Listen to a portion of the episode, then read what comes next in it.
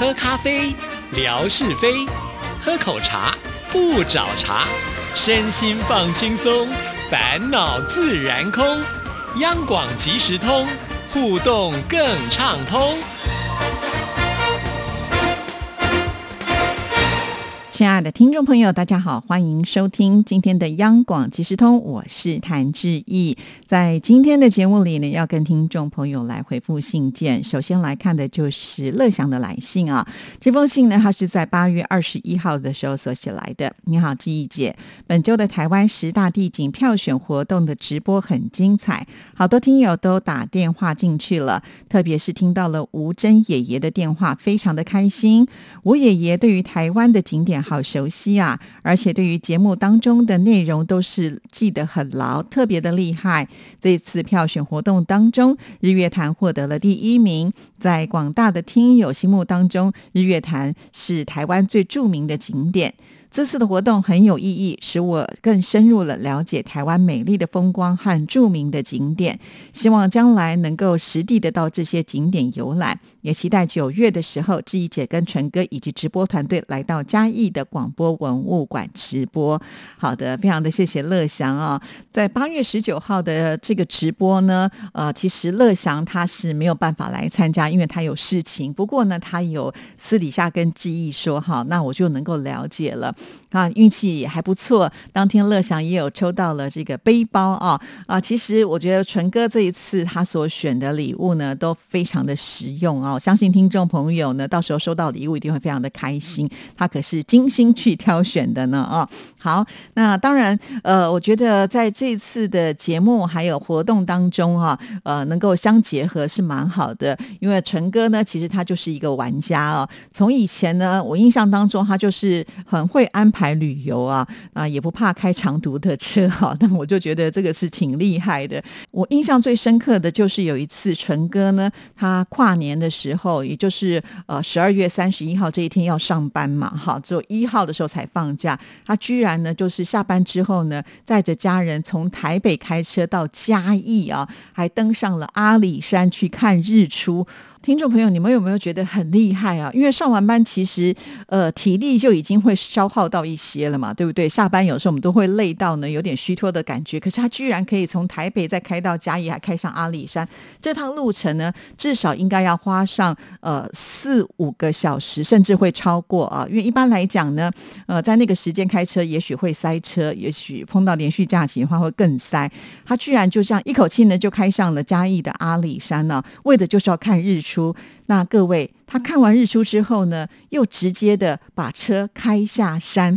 哇，他自己都说，当时他开下山的时候，真的有一点点担心了啊，因为呃晚上嘛，尤其开山路啊，这个视线不是非常的好，再加上呢，他已经有点精神不济啊，就已经开始有点提心吊胆啊。到了这个嘉义之后呢，赶紧找一家旅宿呢去呃休息。所以我觉得他是一个呃对旅游非常看重的人呢，像是我是绝对不可能有这样子的一种。安排啦啊，那所以他介绍起这些旅游景点的时候呢，都可以呃以他自身的一个经验分享给大家，这是蛮好的。因此呢，我们平安市府就帮他给了一个封号啊，就是因为他在听节目的时候，在下面留言说“央广周润发旅游大百科”，看到的时候我不禁的就噗嗤的笑出来了。我觉得平安师傅真的是非常的可爱。呃，其实他不只是帮我们陈哥呢下了封号，也帮志平呢。呃，选了好多的封号，那就是之前之一在吓你一跳开场的时候介绍志平的头衔，很多都是从呃这个平安是福的留言当中呢，都是用了平安是福在这个留言当中所写的封号，所以平安是福真的是非常的厉害哦。好，那再回到呢乐祥的这封信，我们接下来看下一段。本周新唱台湾颂节目当中，听到了好多消暑降温的歌曲，感觉清凉好多。今年中国大陆的长江领域有好多的省份高温天数都创了历史新高。我们这里今年也已经四十多天高温天了，其中有好几天还是四十度以上。到了八月底，应该可以凉快一些了吧？那我特别喜欢范晓萱的《雪人》这一首歌曲，好多年都没有听到了。原来雪花还有吸收声音的功能，怪不得下雪的时候万籁俱寂啊！黄韵玲的《蓝色啤酒海》也很好听。每年青岛都会举办啤酒节，这两年见到听友曾经分享过，一边喝啤酒一边吹着海风，一定非常的凉快。据说青岛的夏天是很凉爽的，是避暑胜地。提到大海，我的脑海当中也回想起了张雨生的《大海》、张惠妹的《听海》，还有赵咏华《我的大海》，好喜欢这些经典歌曲啊！哇，我觉得呃，我的节目应该可以请这个乐祥呢加入我们的智库。以后呢，我说，哎，我们要什么样的歌曲？搞不好跟乐祥一讲哦，他的歌单列出来不一定会比志毅少哦，因为他对这个流行音乐的可以说是呢，这个听的非常的多啊，而且他呃的记性又。特别的好，都能够把这些歌曲呢牢记在心中，真的好佩服乐祥的头脑，真羡慕啊！那我也很谢谢，就是乐祥很喜欢新唱台湾颂这个节目啊，每个礼拜几乎也都会呃反馈，就是听节目的一个感想。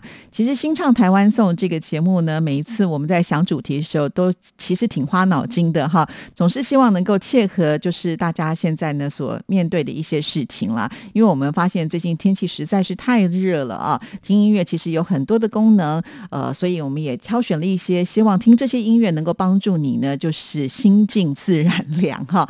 其实这个发想呢，是因为之前志毅在跟戴老师做节目的时候，有一次他就提到，当年他在日本留学，他所居住的地方呢是会下雪的，那夏天的温度不会太高，所以呢，居住在这里的人呢，并不是家家户户都会安装冷气哈。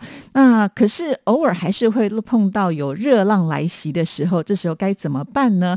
所以在当地的人呢，就会很善用一些方式，哈，就是一些情境，让自己的心情呢，能够跟着这些情境呢，稍微的跟着一起呢，冷静下来，哈。比方说说，在日本的这个庭园里面呢，他们喜欢用一个竹子啊，切成这个斜斜的口，然后呢，竹子它就会呃接这个水，当这个水满了以后呢，这个竹子的重量的重心呢，就会改成另外一边，那那个呃竹子呢就。会把水落在下面的盆子或者是一个池子啊，那可是那个竹子呢，在呃反弹回去的时候，就会有一个声音。那个声音其实频率是还蛮固定的哈，那就会听着听着，好像心情呢就会自然跟着呢比较能够呃这个平静下来。同样的，他们也会善用像是风铃挂在窗沿上啊啊，当这个风铃的声音响起来的时候，你就会觉得哇有风了，有风就会觉得比较凉爽一些些。所以其实，在音乐美疗的这一块呢，呃，日本人他们研究的真的是蛮多的哈。所以有这样子的一个发想之后呢，我们就来找在流行音乐是是不是同样能够达到这样子的一个降温的效果？希望能够分享给所有的听众朋友。这样以后我们的听众朋友呢，在你需要透过音乐来协助你改变你情绪的时候，你现在就有很多的歌单了哈。所以这就是我们在新唱台湾颂这个单元当中，希望能够为听众朋友做到这样子的一个服务了啊。那也很谢谢乐祥的支持。再来说到了这个呃青岛啊，青岛之意有去过，呃，而且呢还去过老。崂山喝到了最新鲜的青岛啤酒，真的是非常的惊艳。我记得我去青岛的时候也是夏天啊，呃，真的就像乐祥所说的，其实我记得我去爬呃崂山的时候，当天我没有预计要爬崂山哦，所以我并没有穿的球鞋，我还记得我穿的是一般的呃凉鞋而已啊。但是呢，爬这个山并没有让我觉得非常的累，或者是满身大汗，是一个还蛮舒爽的感受哈。印象最深刻。的就是在里面的寺庙呢，还看到了道士，就跟我们在看电影的道士是长得一样的，就是他们还穿着的呃这个道士服，还有头发呢梳上那个发髻，就很像呢古时候的人走出来的感觉哈，这是我最深刻的印象了。那也很羡慕啊，见到也是一个很懂得享受生活的人呢。哇，喝着这个啤酒呢，吹着海风，还有他最近也有传来这个大明湖晚上的这个照片啊，真的是非常。的美，他也说呢，在大明湖旁边的这些呃凉亭啊，吹着风啊，呃，还可以呢小歇一下哈，听起来就觉得超级惬意的生活。有机会的话，我真的还是会很想要再去青岛哦。好，那我们再来看下一段。本周节目当中，景斌先生介绍了“五大三粗”这句成语。以前我一直以为这是一个贬义词，原来在古代“五大三粗”是赞美男性的词语啊！景斌先生《万事万物的由来》中的配乐也很好听。以后呢，我会持续的关注景斌先生所播放的内容。哇，景斌先生最近呢很火红哦，好多听众朋友来信都有提到景斌先生的这个单元呢。确实，景斌先生长期以来。来呢，非常的支持我们节目啊！六年下来，如果每个礼拜一则的话，五十二乘以六啊，那也有三百集喽。所以是不是也很厉害哈？非常的谢谢景斌先生的呃这个用心的付出哈，现在也得到了很多的反馈。好，那我们再来看下一段。纯哥生日是九月十三号吗？今年纯哥加入了阳光鲤鱼潭的节目，因此今年纯哥的生日，我希望能够早一点送上祝福。特别的感谢他在阳光鲤鱼潭当中带给听众朋友很多的欢乐。哇，现在这个纯哥呢红火了，呃，而且我们的乐祥呢还要提早庆祝生日，这是什么特别的意义呢？也就是可能希望早一点告诉大家，纯哥要生日了，可以大家一起跟着来祝贺。吧，是不是有这样的意思呢？